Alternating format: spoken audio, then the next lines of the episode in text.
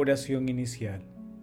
Santo Espíritu de Dios, amor del Padre y del Hijo, ilumínanos con tus dones, para que podamos comprender los tesoros de la sabiduría que Jesús nos quiere revelar en este día. Otórganos la gracia para meditar los misterios de la palabra y revélanos sus más íntimos secretos. Madre Santísima, intercede ante la Santísima Trinidad por nuestra petición. Ave María Purísima, sin pecado concebida.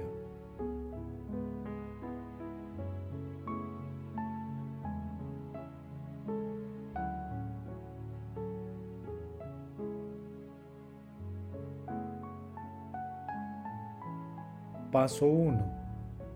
Lectura. Lectura del Santo Evangelio según San Marcos capítulo 1 versículos del 40 al 45. En aquel tiempo se acercó a Jesús un leproso, suplicándole de rodillas, Si quieres, puedes limpiarme. Jesús sintió compasión, extendió la mano y lo tocó diciendo, Quiero, queda limpio. La lepra se le quitó inmediatamente y quedó limpio. Jesús lo despidió, encargándole severamente, no se lo digas a nadie, pero para que conste, ve a presentarte al sacerdote y ofrece por tu purificación lo que mandó Moisés. Pero cuando se fue, se puso a pregonarlo y a divulgar el hecho, de modo que Jesús ya no podía entrar abiertamente en ningún pueblo.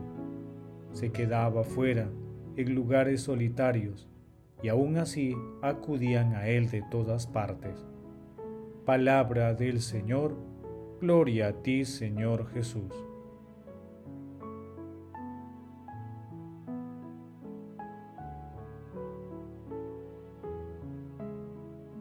El pasaje evangélico de hoy denominado Jesús sana a un leproso se ubica también en el capítulo 5 de Lucas, versículos del 12 al 16, y en el capítulo 8 de Mateo, versículos del 1 al 4. En aquella época, la lepra era la más grande muralla social. A un leproso se le trataba como a un muerto viviente además de sufrir la tristeza de una enfermedad incurable, era marginado, despreciado y condenado a estar lejos de los demás y de Dios, es decir, lejos de la vida. Ese prototipo de toda marginación representa la soledad y la desesperación de tantos estigmatizados.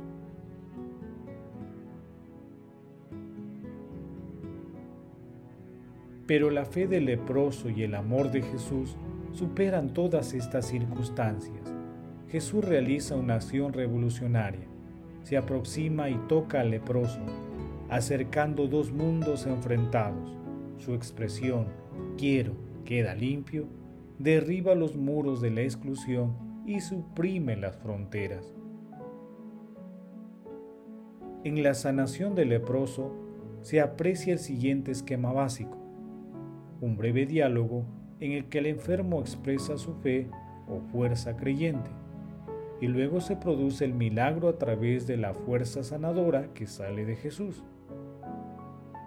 La fe era condición indispensable para que ocurriese el milagro. Varios de los milagros confirman y fortalecen esa fe inicial. Por eso, no hay lepra, por grave que sea, que el Señor no pueda curar su poder salvador y liberador es omnipotente.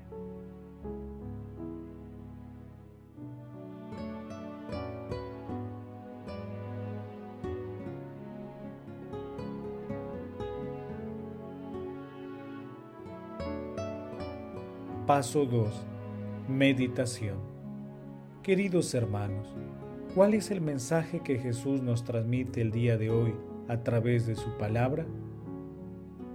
El leproso, con humilde expresión y ruego, sin mayores pretensiones, si quieres puedes limpiarme, no habla de enfermedad, solo quiere verse limpio de todo estigma. Es un ruego que toca las fibras más sensibles de nuestro Señor Jesucristo y deja todo a su soberana decisión y voluntad. si quieres, puedes limpiarme. Es la oración de todo aquel que necesita ser sanado, que se pone bajo la mirada del médico bueno. Y nuestro Señor Jesucristo, con la orden, quiero, queda limpio, expresa la revolución del amor y muestra el poder total que tiene sobre las enfermedades y el mal.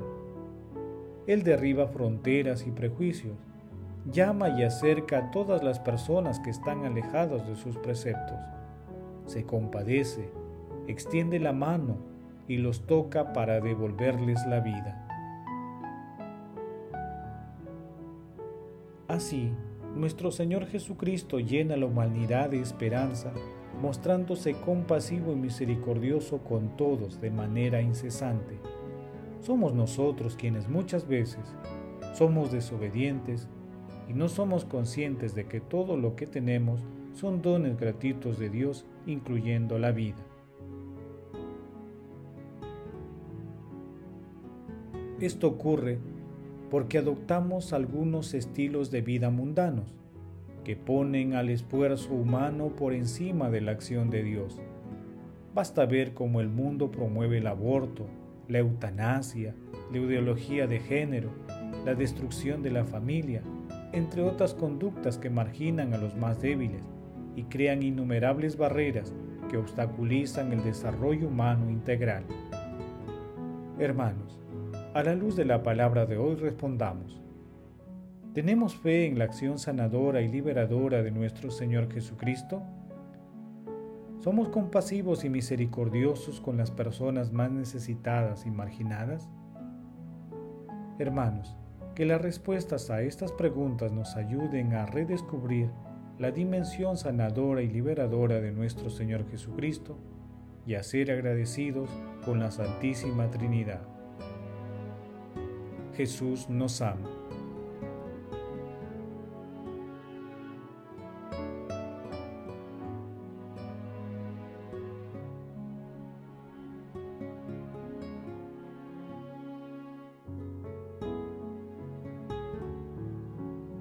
Paso 3. Oración. Digamos como en el Salmo 115. ¿Cómo pagaré al Señor todo el bien que me ha hecho? Alzaré la copa de la salvación invocando su nombre. Cumpliré al Señor mis votos en presencia de todo el pueblo. Te ofreceré un sacrificio de alabanza invocando tu nombre, Señor. Amado Jesús, tú eres compasivo y misericordioso. Concédenos un corazón obediente y agradecido contigo, con Dios Padre y con Dios Espíritu Santo, para que seamos testigos y demos testimonio sincero de tu compasión y misericordia. Espíritu Santo, otórganos la sabiduría, el discernimiento y la fe, vivida con amor, para mantenernos alejados de toda tentación de marginación a nuestros hermanos. Amado Jesús, dígnate agregar a los difuntos al número de tus escogidos, cuyos nombres están escritos en el libro de la vida. Madre Santísima, Reina de los ángeles, intercede ante la Santísima Trinidad por nuestras peticiones. Amén.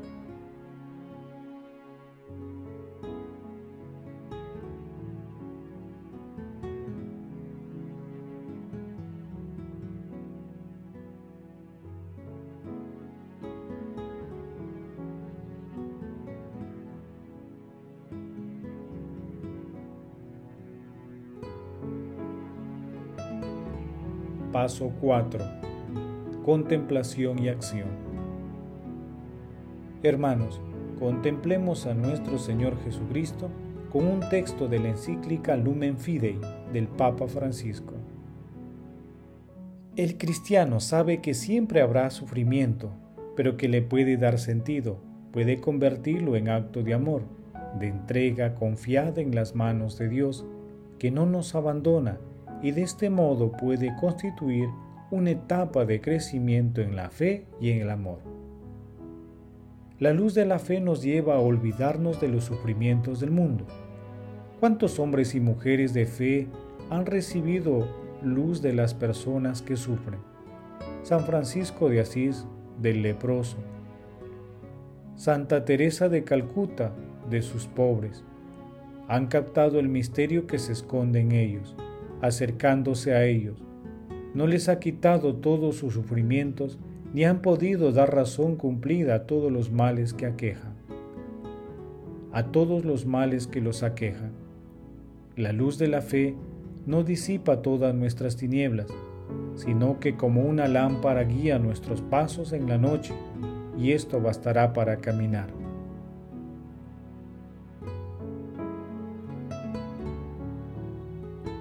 Al hombre que sufre, Dios no le da razonamientos que explique todo, sino que le responde con una presencia que lo acompaña, con una historia de bien que se une a toda historia de sufrimiento para abrir en ella un resquicio de luz. En Cristo, Dios mismo ha querido compartir con nosotros este camino y ofrecernos su mirada para darnos luz. Cristo es aquel que, habiendo soportado el dolor, inició y completa nuestra fe. Hermanos, como en Marcos capítulo 9 versículo 24 digamos al Señor diariamente, creo, pero aumenta mi fe. Oremos incesantemente para alcanzar este don maravilloso y con amor compartamos nuestra fe con los hermanos más necesitados. Acudamos también a la acción sanadora y liberadora del sacramento de la penitencia y pidamos continuamente al Espíritu Santo la gracia de orar continuamente, así como la inspiración para que descubramos en los desposeídos y marginados el rostro del excluido que busca la limpieza y sanación espiritual y corporal. Glorifiquemos a Dios con nuestras vidas.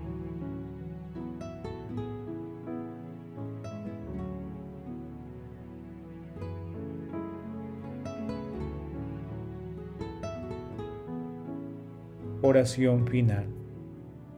Gracias Señor Jesús por tu palabra de vida eterna.